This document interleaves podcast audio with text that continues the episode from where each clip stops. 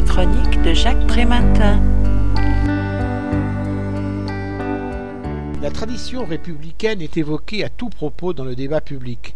La distinction entre le privé et le public, la séparation entre l'État et la religion, ou encore l'universalisme semblent des principes étalons de la citoyenneté française, dont l'horizon ne peut que difficilement être dépassé. Pourtant, démontre Christian Bertossi, dans son livre intitulé La citoyenneté à la française, valeurs et réalités, ces catégories imposées par la sémantique du modèle dominant ne permettent pas de rendre compte de toute la réalité.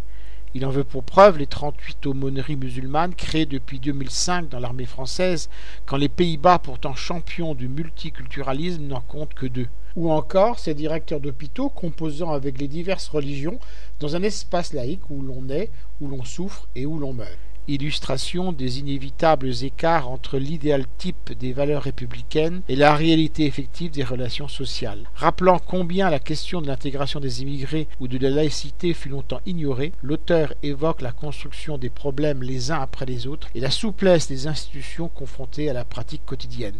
La citoyenneté se définit non comme un modèle culturel et normatif intangible et figé, mais comme une approche pragmatique à l'intersection de la réalité sociale, des frontières morales entre groupes et des normes des institutions. Je rappelle le titre de l'ouvrage. Je viens de vous présenter La citoyenneté à la française, valeurs et réalités. L'auteur en est Christophe Bertossi. Il a été publié chez CNRS Éditions en 2016 et est vendu au prix de 20 euros. Vous pouvez retrouver le texte de cette critique dans le numéro 1207 de Lien Social.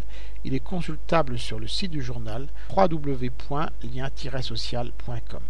Je vous dis à très bientôt.